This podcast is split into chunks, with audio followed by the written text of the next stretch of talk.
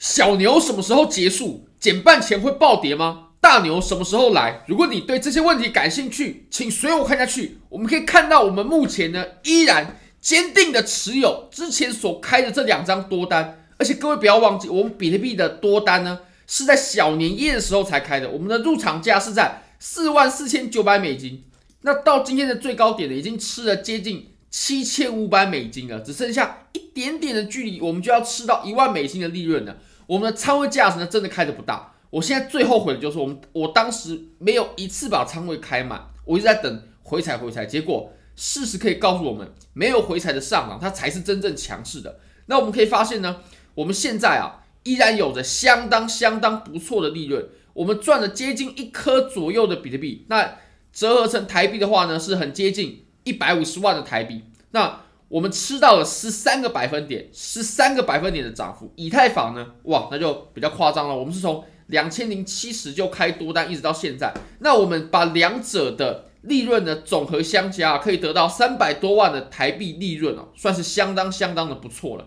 那我们还可以看到呢，我们山寨币的表现啊，目前也是相当的亮眼啊。我们开的仓位其实真的都不大，两万美金、五万美金、两万美金。这个保证金其实也真的不多，两万美金，你只要有两千美金，开十倍杠杆，你就可以开得出这个仓位。而且我们当时开仓的时候呢，我们也有录影片做直播，我们可以发现呢，我们现在啊产生了非常丰厚的利润，包括 Avalanche，包括 Solana，尤其是你可以观察一下我们的入场价，我们的入场价呢，哦七十三块拿到接近一百二，然后 Avalanche 二十七块拿到现在接近四十二块啊，那。我们的以太坊多单，以太坊最近呢也回过神来了，我们也产生了相当相当丰厚的收益。你可以看到呢，我们现在总和啊，哦，就光这个这些仓位呢，哦，就有很接近三万美金的利润了。如果你也对交易感兴趣的话，非常欢迎你点击影片下方的 Bybit 链接。现在只要 KYC 入金一百美金，就送你三十美金的现金，现金哦，就是你可以直接提币走的。你也可以质押五百美金，三天就可以拿到三十六点五美金的现金。现金你可以直接提币走。两个活动呢，你可以同时参加。好，我们来看一下比特币当前的盘面。其实我们呢，现在要在意的就是回答三个问题：第一个，小牛什么时候结束？第二个，减半前会不会暴跌？第三个，大牛什么时候来？这是我相信我们在观察这个周期上呢最关心的三个问题啊。那要回答这个问题呢，就不得不提到我们上一轮牛市了。因为其实大牛小牛的概念啊，就是采自上一轮牛市。上一轮牛市呢，我们可以很明显的发现啊，这这轮牛市呢，基本上被分成了三段的涨幅。那首先呢，我们在熊市处理过后呢，我们先迎来了小牛。小牛过后，我们中间走了很长一段时间的震荡，甚至在震荡的过程当中呢，我们都产生了三幺二这样的黑天鹅事件。虽然说我们又拉回来啊，但是。这样子的行情呢，绝对是难以小觑的哦，绝对不能忽视。那我们后面呢，减半之后，我们就开启大牛市，然后中间有回调，然后我们再继续上涨。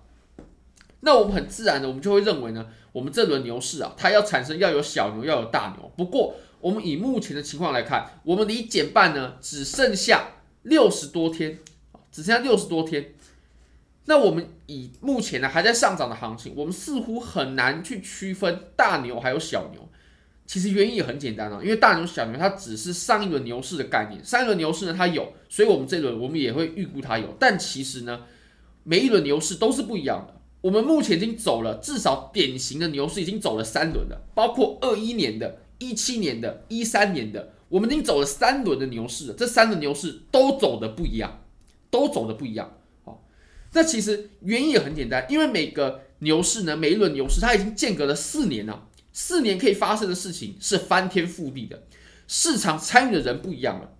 你可以看到，我们上一轮牛市呢，机构进入了，比如说特斯拉进入了，MicroStrategy 进入了，方舟投资进入了。那我们这轮牛市呢，是市场啊全面接纳比特币，或者说比特币呢，它已经并入了传统的金融市场了。所以每轮牛市它其实都不一样的。而且呢，参与的人不一样啊。以前或许都是新手，或许都是刚入市场的人，但现在呢，哇，都是老手，都是机构。还有呢，市场的体量不一样。以前比特币了不起呢，啊，也不过就是啊两两千亿美金的一个市值，但现在呢，哇，一亿美金啊，哦，现现在是这个一个一兆哦，现在是一兆美金哦，这个体量是完全不一样的哦。还有推动市场上涨因素也不一样，市场的环境不一样，市场的背景不一样，什么都不一样，通通都不一样。所以每轮牛市走的不一样，这就很正常。我们不应该把上一轮牛市的行情呢来完全的套过来。当然，你说会不会有下跌？会，每轮牛市都有下跌啊。而且我们可以证明呢，每轮牛市的走法都是不一样的。我们可以观察一下，我们在一三年的牛市怎么走的呢？一三年的牛市它是分成两节，它是两节式的上涨啊，也就是我们前面先上涨啊，上涨完之后呢，大回调，回调完之后再第二段上涨。而且中间的回调，你不要小看这个回调啊，这个回调多少百分比呢？针尖到针尖不多，八十趴，八十趴什么概念呢？就是我们现在比特币五万，对不对？直接跌到一万，就是八十趴的概念。我们之前有走过这种行情哦，但这是属于二零一三。那二零一三甚至没有衍生品市场，甚至要购买比特币很困难，甚至呢接触的人很少。每一轮的市场都是不一样的，所以走法本来就不一样。我们不应该有定锚效应，不应该把。上一轮上一轮牛市的行情呢，然后来对应到我们这轮牛市，但我们可以参考，但是它不可能走的完全一样。历史总是惊人的相似，但不会简单重复。那我们再来看一下二零一七年的上涨，一七年的上涨可以去对比二零一三年的吗？不能啊，因为一七年的牛市呢，它走的它就是很平均，跌幅就是十几趴、二十趴、十几趴、二十趴，然后总共有七八次的这种下跌，然后我们就走完了，它中间没有什么很大的。这种，比如说像三幺二的跌幅，比如说像二零一三年中间的那段跌幅，比如说像五幺九的跌幅，没有的，都是十几趴、二十趴啊，了不起二三十趴这样结束了，等于说它回调都是很平均啊。类似像什么概念呢？比如说在一七年，它的回调都是非常，它的回调分散的很平均，然后到了一三年，它就感觉是一次就释放出来，一次就释放出来，一次就跌完了，要跌一次跌完，然后要要涨，分两波段全部涨完，中间都没有回调。然后我们上一轮牛市呢，它是怎么走法？它的走法就是涨完一波之后，然后震荡，震荡下跌，下跌完之后再上涨，然后中间在五幺九，然后我们再走最后的一段。所以简单来说呢，我们上一轮牛市就是两次的下跌哦，最主要就是两次下跌，一次就是三幺二，我相信非常的知名啊。然后第二次就是五幺九，这两次只有两次这种大的下跌，剩下的真的都还好。以周线级别来看，真的都不足，没没有必要一直提啊，啊，就其他就真的是这个完全可以被忽略了。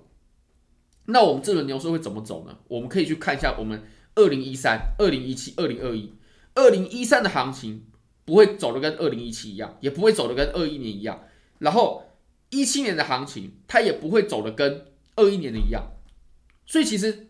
每次牛市啊，它它驱动的力量不一样，参与人不一样，有太多环境的因素都不一样，所以导致每一次牛市都不一样啊。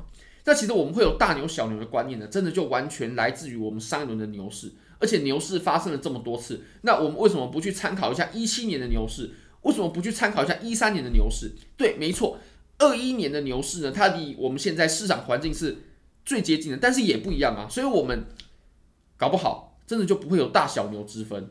那你说会不会有下跌呢？没有一轮牛市是没有下跌的，因为下跌呢，对于庄家来说是有利的，尤其在市场人很多的时候，下跌是最有利的。但是呢，哦，真的会像我们之前一样吗？我们没有必要把这个模子哦，啊，不需要去刻舟求剑，很有可能我们这轮牛市呢，它就真的没有大小牛之分，或者是它下跌的时间呢，啊，会跟我们前前面的都不一样，分配的比例不一样。然后时间也都不一样，我们没有必要有定锚效应啊。什么是定锚效应呢？Anchoring effect，当然各个地方翻译都是不一样的啊。定锚效应呢，就是一种呃心理现象啊，就是我们的判断呢会受制于某一个特定的特定的参考点。那大家有大大牛小牛的这个印象啊，受制于的参考点是什么呢？就是二一年的牛市啊。如果说我们是我们的参考点，我们参考二零一七、二零一三，我们都不会有这种想法啊。那很有可能呢，我们的这个毛啊，哦，它就是无关的，对不对？你说我们上一轮牛市有机构，哎，这轮牛市我们是 ETF，哎，都不一样啊。而且我们可以从很多层面上都可以证明，驱动的力量就是不一样的。比如说，我们在上我们在上一轮牛市，我们有没有比特币现货 ETF？在这轮牛市，我们就应该去参考 ETF 的流入量啊。比如说，我们可以看哦，二月十四是最新的哦，最新的数据，昨天一天啊。贝莱德 iShares 就流入就买入了一万颗比特币，你说买入了一万颗比特币，比特币的盘面怎么可能不上涨？不可能的。然后 Fidelity 也买了，富达也买了三千多颗的比特币，这两个大的总合起来就是一万三千多颗了。然后 Bitwise、ARK 其他的真的都比较小，有有些人只买这个一百多颗，那这个就还好，甚至有些大户都可以买的比较多。那我们主要观察的就是贝莱德 iShares 还有 Fidelity 富达。那有一个 ETF 它会是流出的，以前在一个月前呢，Grayscale 灰度它流出的量是非常的影响市场的。直接把比特币从四万九砸到三万八千六了，非常的夸张。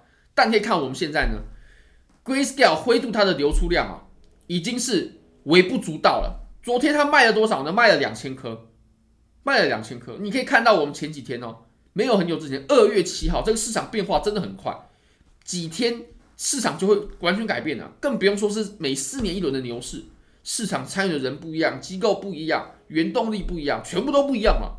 全部都不一样了。那如果我们还去参考三轮的牛市呢？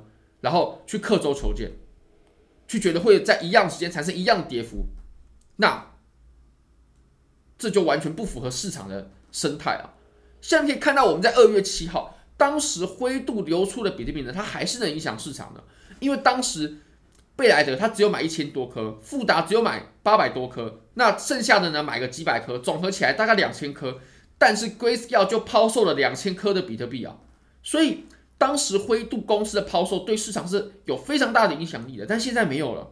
现在 iShares Fidelity 的流的流入量啊，已经完全的把 Grayscale 给碾压过去了。那你说这些 ETF 它疯狂的在进货，比特币怎么可能有不上涨的理由呢？那我们再来看一下，呃，Eric Eric 哥哦，也就是他在彭博专门做 ETF 分析的。他拿什么来做对比呢？比特币，你去跟什么苹果对比，跟 Amazon 对比，跟 Alphabet、跟 Facebook、跟 Tesla 对比，那都太小咖了。比特币要对标的就是黄金。你可以看一下黄金 ETF 的流入量，在过过去的时代啊，大家很多人都炒黄金的。你可以去看一下，我们在两千年代的时候，一九九零年代的时候，两千年代的时候，大家炒的是黄金，不是比特币。那当时黄金呢？创造了非常不可思议的上涨啊！从每盎司四百美金、五百美金一路上涨到两千美金，而且黄金哦，它有了一定的市值之后，它依然产生了非常不得了的上涨。但现在黄金的时代已经过了，现在黄金 ETF 的流入量呢，在逐年的递减，甚至逐年的流出。你可以看一下 iShares 的黄金现货 ETF，它去年一整年它就是在流出的，它就在流出的。疯狂的流出，那你说黄金流出为什么呢？因为黄金是属于上个时代的，它的上涨，它的那个年代已经过了。现在对我们来说，就是比特币的时代。现在美国的资金呢，疯狂的流入比特币，透过 ETF 的方式，那黄金呢没有了。黄金在去年一整年，它就是资金流出的。那你说这些东西，其实我们在上一轮牛市都找不到啊。